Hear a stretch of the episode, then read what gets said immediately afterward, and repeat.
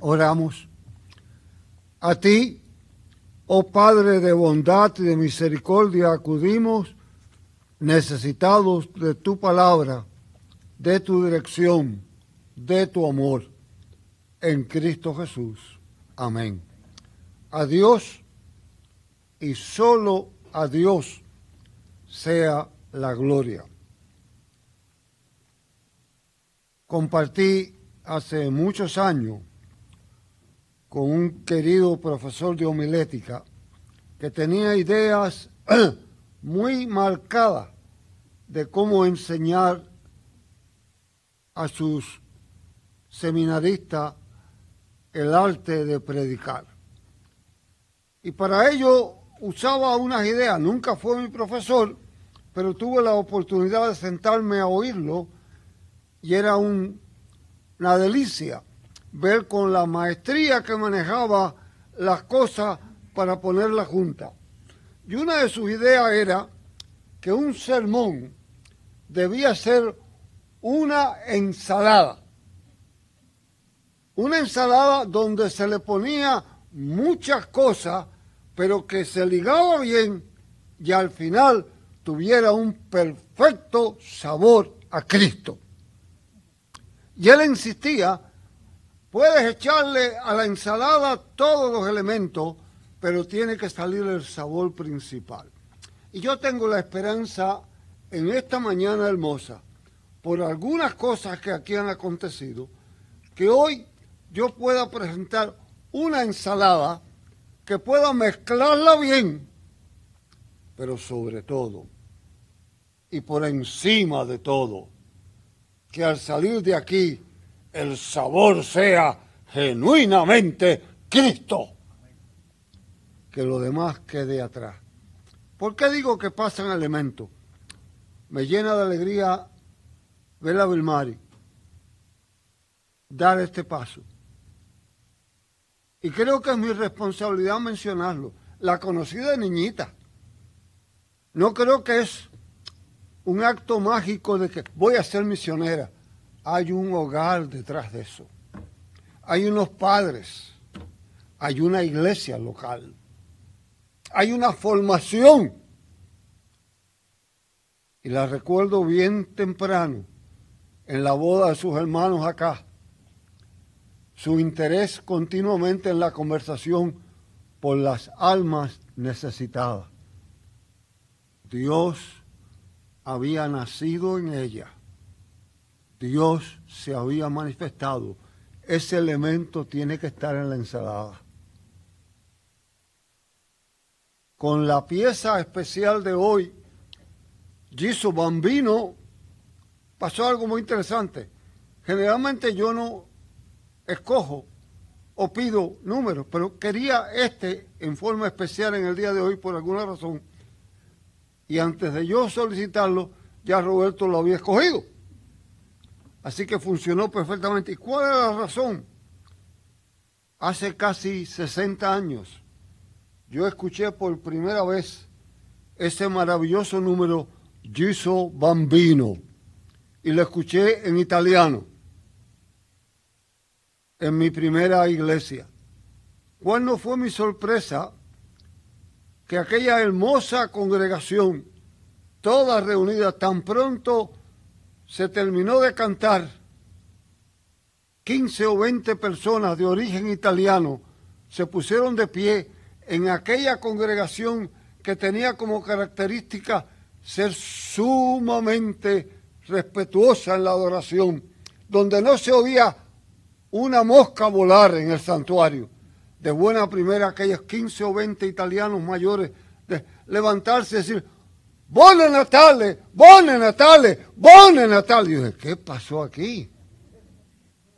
Hasta que me explicaron después que ese himno representaba para los valdenses en Italia la iglesia perseguida, la iglesia que había sufrido el mensaje de que Cristo había nacido, de que Cristo estaba presente, de que Cristo estaba entre ellos y ellos no podían aguantarlo. Recordaban toda aquella experiencia y con voz de gozo gritaban, Buone Natale, Bone Natale. Hoy ese elemento tiene que estar también en esta ensalada. La seguridad de que en medio de la persecución, en medio de la escasez, en medio de la necesidad, Cristo está presente. Hace unos días, una jovencita que ya no es jovencita, que creció en esa primera iglesia de una familia de muchos recursos, me escribió una notita que me parecía interesante y me decía, Pastor Pérez, hoy mi oración no es por más, tenemos demasiado. Mi oración no es por decoraciones, tengo demasiado. Mi oración es por amor. Que el amor que Él vino a dar lo pueda compartir con otras personas. Ese elemento también tiene que estar en la ensalada. No es buscar más y más y más, tener por tener, sino compartir lo que ya hemos recibido. El pasaje que está frente a nosotros no puede ser más escueto ni más claro. Hay un censo. El censo ocurría cada 14 años. ¿Y cuál era la razón del censo? Habían dos propósitos. Uno, para los servicios militares. Los judíos estaban excluidos del servicio militar. Por consiguiente, para ellos no apelaba. Segundo era taxes, para cobrarle los taxes. Y ese sí apelaba. Y cada 14 años ocurría y volvían a su pueblo de origen. Aquí lo encontramos. Ha existido cantidad de argumentos si Nazaret estaba ubicado, si existía, si no existía. Los últimos descubrimientos arqueológicos han demostrado una vez más que las escrituras son verdaderas, que históricamente son como se cuentan, que puede haber una idea u otra, pero que son hechos históricos, no son cuentos de camino. Es historia lo que estamos diciendo. Y allí José, desposado de María, fue a su ciudad de origen para ser empadronado. Cuando llegaron, era la festividad y no había lugar. No había moteles como en nuestros días o lujosos hoteles donde algunos pasarán estas navidades. No había ninguna de esas cosas. Las posadas eran un pabellón largo con un portal a la orilla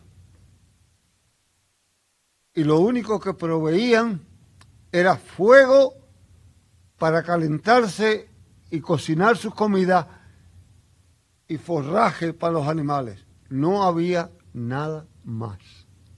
Eso era todo lo que había. Llegaron y no había lugar. No había lugar para Jesús. No había lugar donde nacer. Parece que la historia se repitió. No había lugar para él tampoco en la historia en muchos lugares. No hay lugar para él tampoco en muchas iglesias hoy en día. No hay lugar para él tampoco en muchos sermones. No hay lugar para, para él en muchas decoraciones. No hay lugar para él en muchas fiestas. Jesús nace en un portal en un pesebre. Allí lo pone, en un lugar donde se alimentaban los animales. Allí es que nace, allí es que llega a este mundo el redentor del mundo. Un profesor de psicología quiso experimentar algo con sus estudiantes. Cerca de Navidad, tan pronto reunió la clase, repartió unas hojas blancas y les dijo, sin pensar mucho, pongan ahí la primera palabra que le venga a su mente. Y le recogió en la soja aparecía en una exámenes, fiesta, regalos, alegría, árboles, y en una Jesucristo. Tal parece que para mucha gente Navidad es de todo, menos lo que es. Tal parece que para muchas personas Navidad tiene todo el sentido que queramos darle. Y no me confundan mi opinión. Disfruto los pasteles. Y créanme que los disfruto. El arroz con gandules, la música, el arroz con dulce. Pero ¿es ese el propósito de la celebración? ¿Es ese el centro de la celebración? ¿Es esa la razón de la celebración? ¿Es ese el mensaje que está frente a nosotros? Una prominente familia europea quería bautizar a su hijo y fue a celebrarlo en la mansión que tenían. Según iban llegando los distinguidos visitantes, iban dejando el abrigo y lo iban llevando a un cuarto encima, poniéndolo sobre la cama. Al poco rato, ya listo para el bautizo, descubre, ¿y dónde está el niño? ¿Dónde está el niño? No sé. Alguien dice, yo lo vi en la cama, donde están poniendo los abrigos. Corren y lo encuentran en medio de todos los abrigos al pequeño niño. Se les había olvidado la celebración de lo que era realmente. Se nos ha olvidado a nosotros en nuestra fiesta a quién celebramos. Se nos ha olvidado a nosotros en nuestro andar cotidiano lo que celebramos. Se nos ha olvidado a quién le dedicamos la fiesta. Si usted analiza algunos documentos, usted va a encontrar que los documentos tienen año tal A, D, antes y después. La historia secular, aunque algunos quieren borrarla completamente, hablan de antes de Cristo y después de Cristo. Hablan de antes de Cristo y después de Cristo. Los acontecimientos en la historia se mencionan como los que acontecieron antes de Cristo y los que acontecieron después de Cristo. En la vida de cada uno de nosotros debiera haber también ese acontecimiento antes de Cristo y después de Cristo. Los seres humanos, por alguna razón, insistimos que no podemos cambiar. Usted no ha escuchado, como he escuchado yo muchas veces, es que yo soy así. Cuando dice una barbarie o hace una de las suyas, le dice, es que yo soy así. Así, y sabe que quizás en los términos humanos eso es aceptable, pero los términos cristianos, no, no, no, no, no.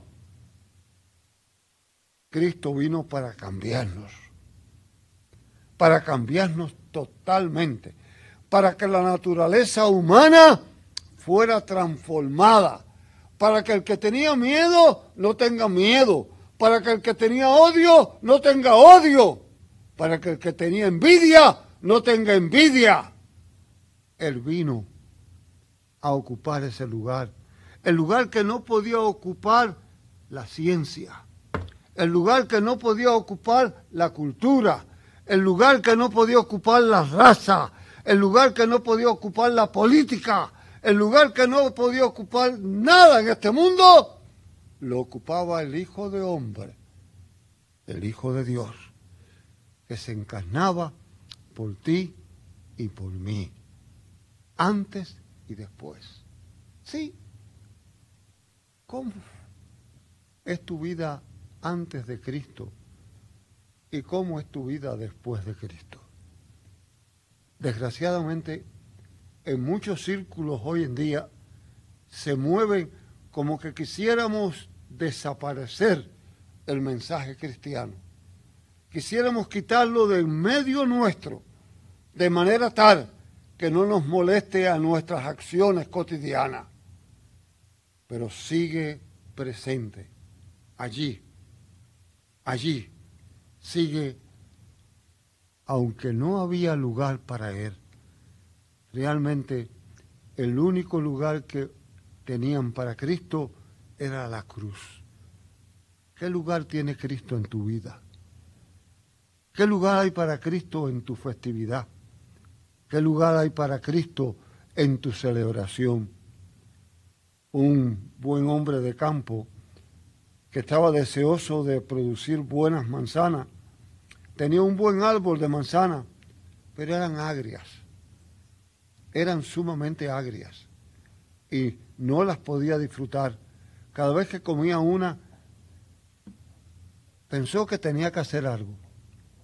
Podó el árbol, lo podó completamente, lo abonó, le quitó todos los insectos, lo preparó de manera maravillosa y el próximo año, cuando salieron las manzanas, a pesar de todo el abono, a pesar de todo el riego, de todo el cuidado, estaban agrias decidió que el vecino tenía un maravilloso árbol dulce y tomó e injertó en el der un pedazo del árbol de manzana dulce en el agrio.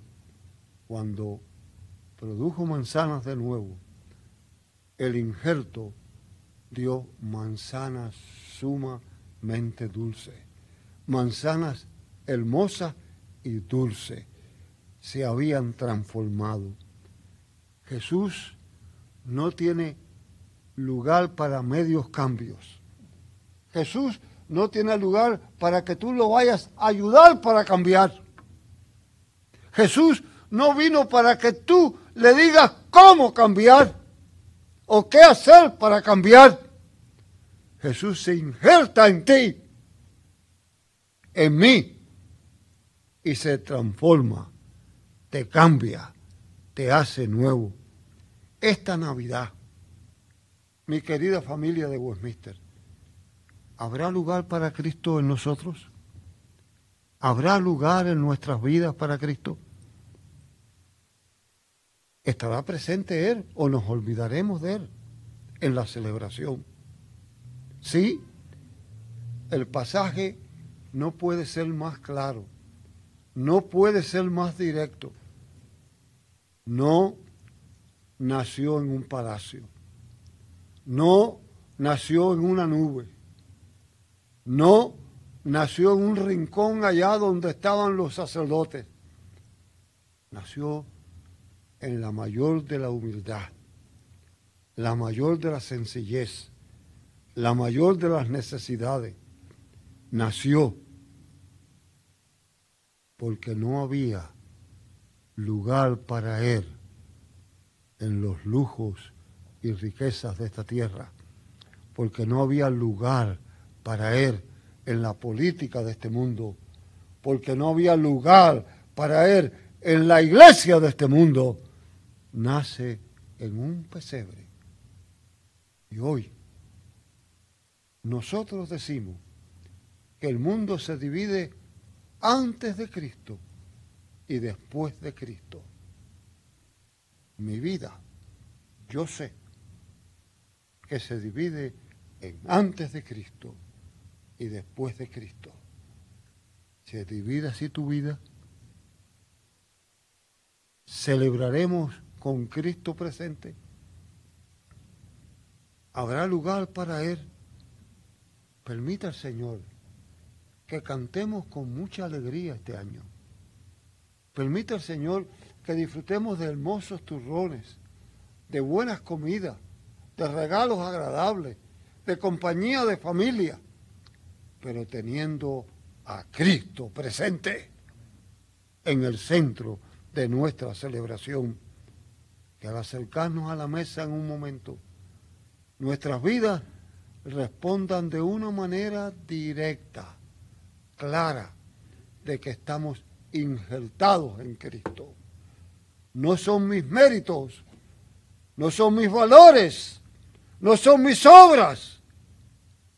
Es Cristo que nace para tener lugar en tu vida. Sí, celebremos. Celebremos con mucha alegría, con mucho gozo. Echemos en esta ensalada todas nuestras tradiciones, todas nuestras ideas, mezclémosla bien. Pero como aquellos hermanos italianos, cuando hablemos de esta fecha, podamos decir, ciertamente nació. Realmente nació en mi corazón, nació en mi vida. Navidad es Cristo en nosotros. Navidad es celebración de la venida de Dios al mundo. Navidad es liberación, ser libres del temor, del odio, de la pasión, de la separación. Hoy, en la mesa del Señor, una vez más, celebramos el lugar que había para Cristo, la redención de sus elegidos. A Él y solo a Él sea la gloria. Amén. Gracias Padre por tu presencia, por tu amor, por tu bondad. Ayúdanos a vivir de acuerdo con tu palabra en Cristo Jesús. Amén.